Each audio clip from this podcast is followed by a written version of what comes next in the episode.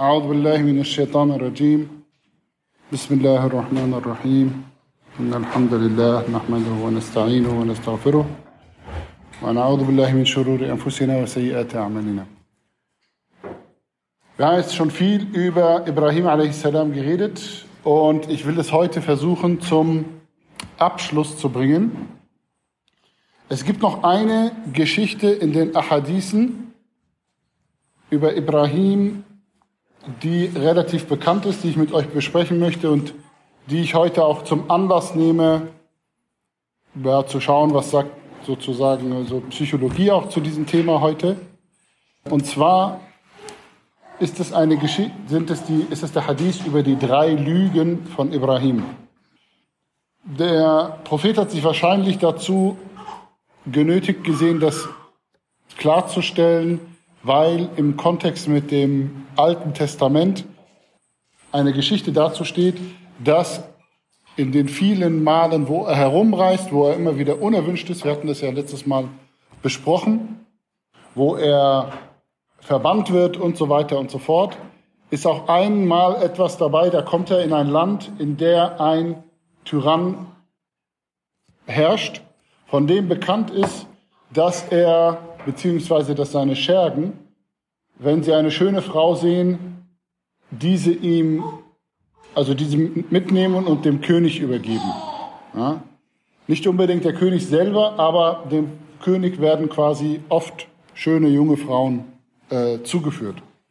Und um sich beim König dann eine hohe Stellung einzubekommen und quasi zu schleimen und so weiter, gibt es so eine extrem korrupte Elite, die sich angewöhnt hat, wo immer sie eine schöne junge Frau zu entdecken, die einfach zu kidnappen und dem König zuzuführen.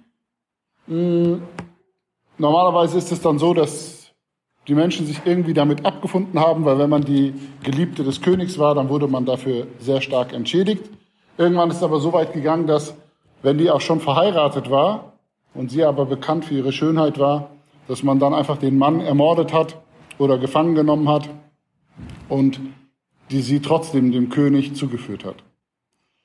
Und der König hat, wenn er es nicht sowieso schon wirklich wusste, hat, es, hat er einfach darüber hinweggesehen und hat das so mit sich, hat das machen lassen, hat die Leute da machen lassen. Und in diesem Zusammenhang wird in der, im Alten Testament erzählt, dass als Abraham in dieses Land eintritt, spricht er zu Sarah und sagt, okay, ab jetzt, wenn uns jemand fragt, dann bin ich dein Bruder. Ich bin nicht, also sag nicht über mich, dass ich dein Mann bin. Warum? Weil er quasi, in der Bibel wird es schon so dargestellt, als hätte er Angst um seine Frau und Angst vor, sein, vor diesem Tyrannen. Und in diesem Zusammenhang wahrscheinlich wird der Prophet darauf angesprochen und dann erzählt er Folgendes. Der Prophet Ibrahim, Allahs Heil auf ihm, also salam, hat nur dreimal gelogen. Zweimal darunter waren für Allah oder zugunsten Allahs. Und zwar die erste, das haben wir schon besprochen, wo er sagt, Inni Saqim, wo er, wo er noch ein junger Mann ist und er wird gesagt, komm mit zu unserer Party, zu unserem Fest der Götzen, die, für die Götzen und so weiter und so fort. Und er lehnt ab und sagt aber, ich bin krank oder mir ist übel und lässt dabei weg, dass er quasi, dass ihm das alles zuwider ist und dass es ihn vielleicht eher mental oder Laune, von der Laune her zu übel ist, aber nicht, nicht körperlich wirklich übel ist. Das zweite Mal, als er sagt, ähm, als er gefragt wird, O Ibrahim, hast du das mit unseren Götzen gemacht? Hast du die so zerstört? Und dann sagt er, nein, das war der Größte unter ihnen.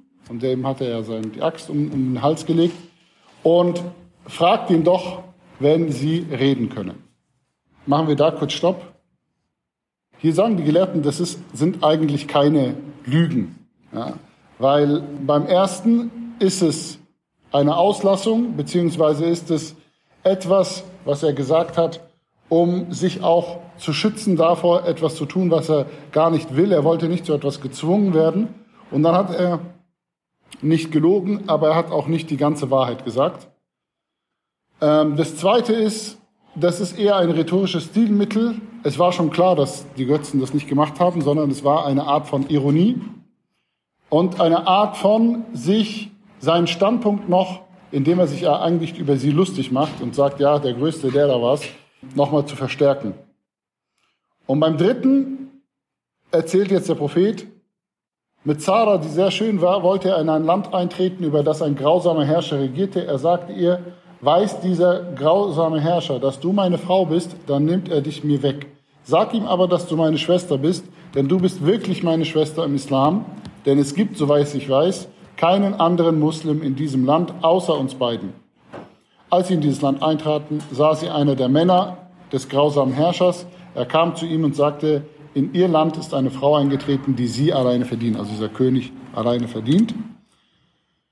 Und der grausame Herrscher schickte zu ihr, sie wurde gebracht und Ibrahim fängt dann an zu beten und Sarah wird zu diesem ähm, Herrscher gebracht, zu diesem König gebracht und fängt auch an zu beten. Und dann passiert Folgendes, der König will sie anfassen und immer wenn er sie anfassen will, wird entweder, gibt es verschiedene ja, Überlieferungen, auch Interpretationen, ähm, wird seine wird seine Hand lahm und er kann sie nicht mehr bewegen oder er bekommt so etwas wie einen epileptischen Anfall. Beide, diese beiden Versionen gibt es. Und daraufhin sagt er beim ersten Mal, bitte Gott, dass ich, dass ich wieder, dass wieder meine Hand benutzen kann und dann macht er trotzdem nochmal damit weiter und beim zweiten Mal passiert es dann eben wieder und beim dritten Mal also dann bittet er sie wieder, dass er das von ihr nimmt. Und beim dritten Mal versucht er es noch ein letztes Mal. Es passiert wieder und dann hat er Angst vor ihr, sagt, das ist keine Frau, die ihr mir gebracht habt, sondern ein Teufel. Aber er sagt, bitte geht, aber er schenkt ihr noch Hajar. Hajar wird dann später die Frau auch von, von Ibrahim und wird die Mutter von Ismail a.s. Und sie verlassen dieses Land. Okay? Und wir kommen jetzt erstmal später weiter, aber jetzt müssen wir ganz kurz mal, jetzt, ich nehme das zum Anlass, um ein bisschen über Lüge und so weiter zu sprechen. Bei der Lüge kann man Folgendes sagen. Grundsätzlich sagt der Islam uns, wir sollen nicht lügen. Okay? Aber schon der Prophet hat Ausnahmen formuliert. Er hat gesagt zum Beispiel, wenn, wenn man im Krieg ist, dann darf man den Kriegsgegner belügen. Oder zwischen den Ehepartnern darf man auch Sachen sagen, die nicht ganz der Wahrheit entsprechen. Was es zum Beispiel ist oder was wir instinktiv alle machen, komme ich gleich dazu. Oder wenn man zwischen zwei Menschen, die verstritten sind, wieder versuchen will, sie anzunähern, dann darf man auch ja, Teile der Wahrheit weglassen. Warum sage ich das so? Weil streng genommen von der Definition her ist auch nur ein Teil der Wahrheit zu sagen, die Halbwahrheit zu sagen, ist eine Lüge. Ja, also hier zum Beispiel, wenn er sagt, sie ist meine Schwester oder mir ist übel und er lässt dabei weg, also selbst dieses mir ist übel, ist streng genommen, wenn man dahin geht, okay, was ist eine Lüge, dann sind, ist das eine, gehört das schon mit dazu. Okay? Und wir alle wissen, okay, aber die Wahrheit ist eines der größten Werte, die wir im Islam haben. Die Wahrheit ist sogar ein Synonym für Allah, weil Allah heißt auch Al-Haq. Aber mit der Wahrheit ist es halt auch so eine Sache, weil eigentlich philosophisch gesehen haben wir gar keinen direkten Zugang zur Wahrheit. Wir können nicht quasi so wirklich erfassen, was ist Wahrheit. Wir können aber, wir können nicht positiv sagen, was Wahrheit ist, was wahr ist, was richtig ist, was wirklich ist. Das geht tatsächlich nicht. Aber wir erfassen schon ganz gut, was ist abweichend davon. Was ist nicht ganz wahr oder was ist tatsächlich sogar wirklich gelogen.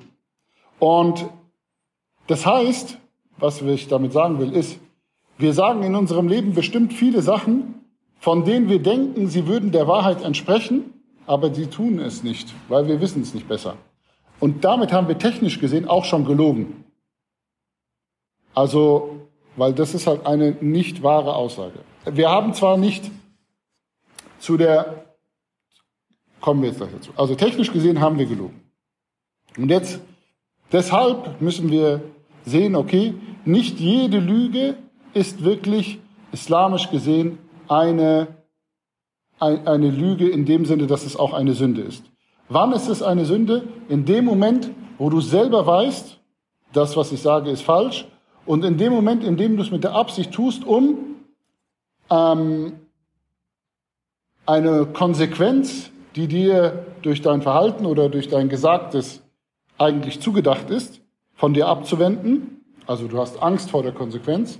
Oder um jemand anderen zu betrügen oder in einer in jedweder schadhaften Absicht zu handeln. Und natürlich auch mit dem Wissen, du musst auch wissen, dass das, was du sagst, falsch ist. Denn wie gesagt, es gibt viele Sachen, die wir in unserem Laufe, im Laufe des Lebens so sagen, wo wir, wo wir in der Wissenschaft, keine Ahnung, wo gesagt wurde, dies und das ist so, und dann kommt später raus, nein, es ist doch nicht so. Ja, aber das ist kein Lügen in dem Sinne, dass jemand uns, dass jemand mit Absicht das gemacht hat. Und natürlich, dieser, streng genommen ist auch sowas eine Lüge, aber das sind, also manche, die meisten davon sind kein Problem, manche schon. Aber wenn jemand zu dir kommt, ein Mitarbeiter oder ein Untergebener und er schlägt dir etwas vor und du findest es vielleicht jetzt nicht so die super Idee, aber du willst ihm jetzt auch nicht sagen, das ist kompletter Nonsens, dann ist zum Beispiel zu sagen, die Idee behalte ich im Hinterkopf, nicht schlecht. Ja, ist eine Höflichkeitslüge eigentlich, ja, weil du hast dich schon selber entschieden, dass du die. Aber es gibt jetzt es ist schwierig manchmal bei Ideen, bei neuen Ideen zu sagen, warum man das jetzt gerade nicht will. Man muss da vielleicht ein bisschen mehr darüber nach. Mit meinen Kollegen verstehe ich mich super. Ja, das sagt man halt oft so, wenn man vor allem, wenn man irgendwie in Rente geht oder gekündigt hat oder so, ihr seid das beste Kollegium der Welt und dies und das. Also, ich meine, technisch gesehen ist gelogen, aber jeder versteht schon, was du meinst und es fühlt sich niemand wirklich danach getäuscht. Niemand wird sagen, oh, Abdurrahman hat das gesagt und er hat uns eiskalt angelogen und so. Es sei denn, er sagt sowas und da ist wirklich ein krasser Streit oder so. Dann natürlich ist es was anderes. Aber im Normalfall weiß jeder, okay, er ist höflich. Oder bei Toten, ja, bei Toten gibt's ja die Regel, erwähne immer nur das Gute von ihnen, erwähne niemals das Schlechte oder erwähne eigentlich nicht das Schlechte. Und wenn, dann deute es nur an. Und wenn jemand schon was Schlechtes andeutet, dann könnt ihr euch schon denken, oh, der hat schon echt Schmarrn in seinem Leben gemacht und so. Ja? Weil normalerweise, wenn es ein guter Mensch war, dann kommt da eigentlich nichts Übles raus.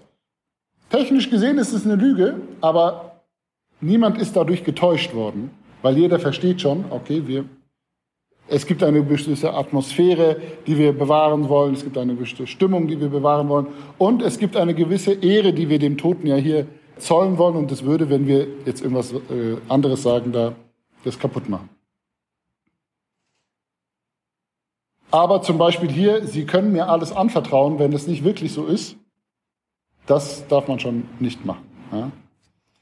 Also als Vertrauenslehrer zum Beispiel, wenn ich, wenn jemand kommt und ich merke, das ist schon was Ernsthaftes, dann sage ich ihm, du kannst mir alles sagen, ich habe eine Verschwiegenheitspflicht nur, es gibt Ausnahmen, nur wenn es irgendwie um Selbstmordthemen handelt oder so, dann darf ich das nicht für mich behalten, dann bin ich verpflichtet, das weiter zu sagen. Aber bei allem anderen muss ich, äh, aber ich muss ihm das vorher sagen. Ich darf nicht sagen, so, ja, du kannst mir alles sagen, was du willst und es verlässt diesen Raum nicht und dann sagt er mir vielleicht so etwas und in dem Moment muss ich dann sagen, ja, okay, das ist die Ausnahme und so. Ja.